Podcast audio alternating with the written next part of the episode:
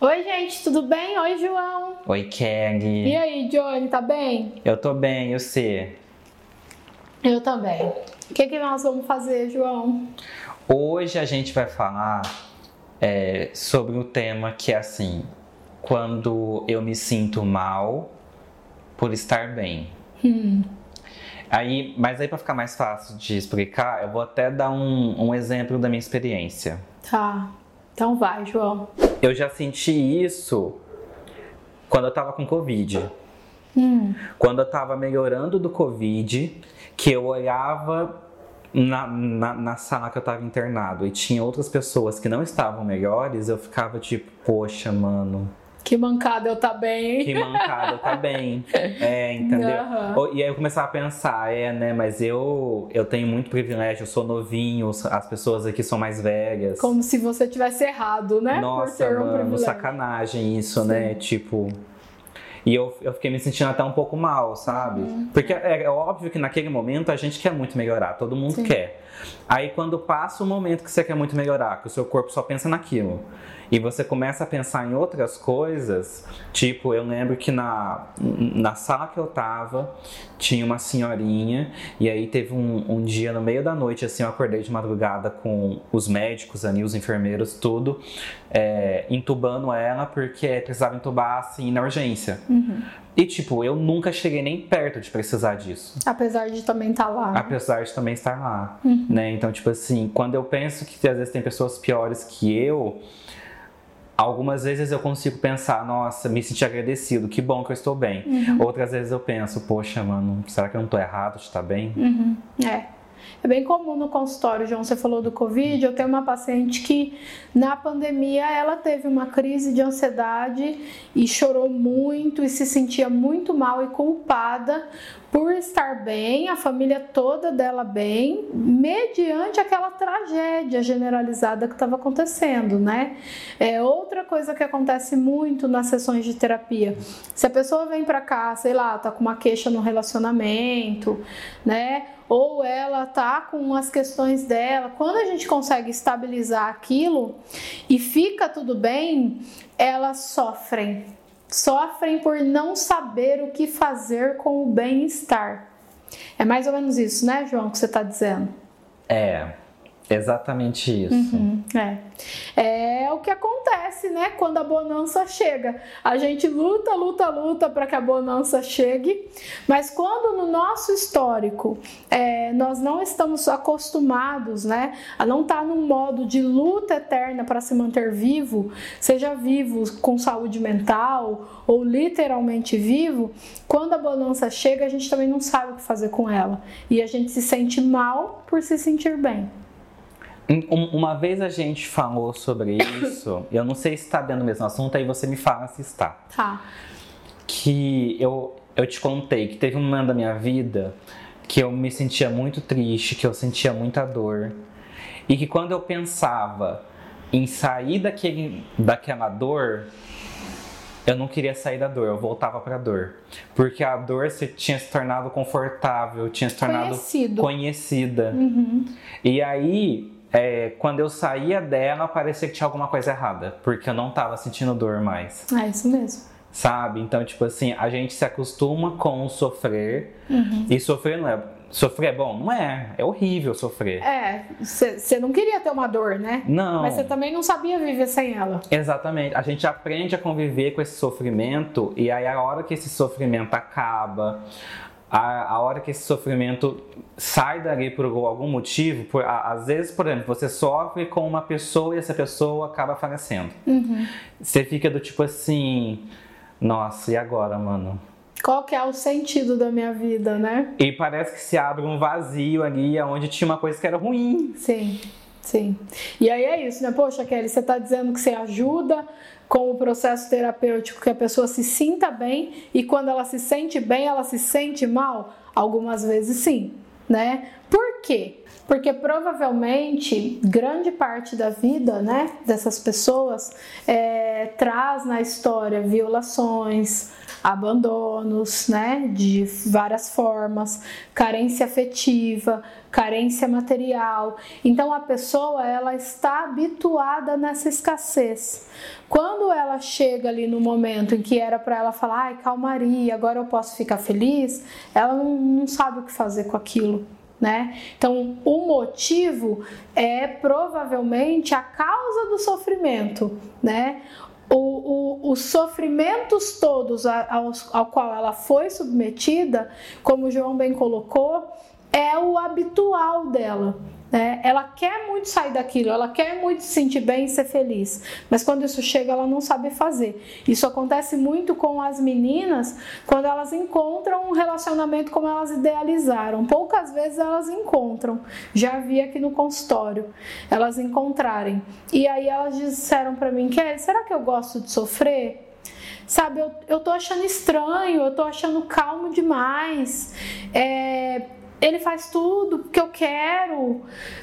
Qual que é o meu problema, né? E aí tem uma culpa de não estar tá conseguindo curtir aquilo, de não estar tá conseguindo dar valor, né? E pode ser interpretado como alguém que, que, sei lá, que não sabe o que quer, que quando tem as coisas não valoriza, mas na verdade é que é uma pessoa tão machucada e, e tão desconhecida de coisas positivas que quando o positivo chega, a pessoa não se sente nem merecedora daquilo. É muito triste. Eu lembrei agora com você falando. Hum. A minha mãe conta que quando ela conheceu meu pai, ela tinha tido um relacionamento antes dele meio turbulento. Tá. Sabe? É, aonde acontecia chantagem emocional, acontecia, enfim, algumas outras coisas. E quando ela encontrou meu pai, ela disse que ela ficou totalmente perdida porque o meu pai ele tratava ela com muita educação. Uhum. Então, assim, é, e respeito também. E tinha um, o, o cavalheirismo. Ela sempre fala que quem era muito cavalheiro. Uhum. Então, assim, quando, ela, quando ele perguntava as coisas para ela, ele queria realmente ouvir o que ela estava querendo dizer. Tá. Quando eles iam sair, ele puxava a cadeira para ela sentar né? E, tipo, ele não brigava com ela, ele não chantageava ela, ele tratava ela como um ser humano. Sim. E ela falava pra mim que ela no começo ela achava estranho, por quê? Porque ela não estava acostumada com aquilo, ela estava acostumada com outro tratamento. É. Então, agora que você falou isso, me, me na hora na cabeça. Tem pessoas que se auto-sabotam, né? Ainda que a sua mãe, ele é o teu pai, eles fizeram família e tal. Mas tem pessoas, João, que abandonam esses relacionamentos, né? Por não saber lidar com um bom relacionamento e busca muitas vezes aquele mais conhecido, que causa dor e sofrimento, mas é o que a pessoa sabe lidar. Então, assim, a busca, né? aquela coisa de estar tá sempre na autodefesa, esperando a tragédia, né? Vem desse lugar assim de abandono, como eu falei, de relação instável, abusiva. A pessoa está sempre atenta, ela não consegue relaxar, ela está sempre pensando que em algum momento aquilo tudo vai desabar, né? Então é desse lugar que vem e é por isso que ela não consegue. Mas assim, a gente se deparou. Pra se defender mesmo. Então, mas assim, quando acontece isso, do tipo, é, estou me sentindo mal porque eu estou bem, né? eu tenho culpa porque eu estou bem agora. A gente aprendeu a viver com a dor. Hum. Existe um processo para a gente reaprender? Sempre, né? É, essa semana eu tive uma sessão, é claro, quando o, o vídeo for pro ar, isso já passou, né? Que a gente grava um pouco antes. Mas eu tive uma sessão que uma paciente me questionou isso. Ela falou para mim, Kelly, eu posso aprender, se eu aprendi a colocar determinadas pessoas num patamar de destaque na minha vida que me faz mal, né? É, aquelas pessoas muito importantes para nós, às vezes a família, né? Às vezes a, o chefe e tal. Eu posso aprender a olhar para essa pessoa de outra forma, né? Sim, se você aprendeu, se é no processo de desenvolvimento que a gente aprende, normalmente a gente vai se basear na nossa cultura, né? É, se você está aqui no Brasil, você vai valorizar coisas que a pessoa lá de outro país com uma cultura diferente não valoriza e vice-versa. Então, isso é uma construção. Você não nasceu achando que aquela pessoa é incrível né? Então, sim, dá para desconstruir isso. São pessoas, João, que têm sequelas né, de experiências trau traumáticas e a gente precisa tratar essas sequelas. A gente trata isso com psicoterapia. Hoje tem o neurofeedback, inclusive a gente tem que trazer a Priscila aqui um dia para falar disso. O neurofeedback ele é uma espécie de treinamento para o cérebro, né? Então você vai lá, psicólogos, neuropsicólogos aplicam e você se submete a sessões de neurofeedback, que nada mais é do que treinar o seu cérebro a buscar outro caminho, né? Então dá sim, dá porque é, você viveu várias experiências que te levaram àquela experiência traumática.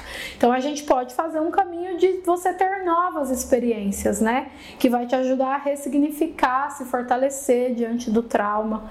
Então, super dá, João, tem jeito, né? Mas a culpa é real, a dor é real. Na psicoterapia, eu diria que do mesmo jeito que a gente trabalhou para que aquela pessoa chegasse até aquele momento de se sentir bem, de bonança, né? Como o João lá fez, o tratamento do Covid estava melhorando. Um dos caminhos é lembrar essa pessoa que quem fez essa trajetória, esse, esse processo, quem viveu foi ela né? Ela conseguiu construir um relacionamento novo e que fazia sentido para ela. Então ela começa a, a experienciar o fato de que ela merece aquilo porque ela fez aquilo acontecer né? Então, trabalhar autoestima, autoconfiança para a pessoa se sentir merecedora, para ela se sentir digna daquela relação, daquela nova situação, né? Para que ela possa explorar aquilo. Pessoas muito ansiosas, João, e pessoas que se cobram muito, quando elas atingem um objetivo, elas não comemoram né? Elas já começam a se ansiar pelo próximo, se cobrar por algo. Então, parar, comemorar, ensinar a pessoa a celebrar as coisas boas é um caminho que parece bobo, mas que super funciona né?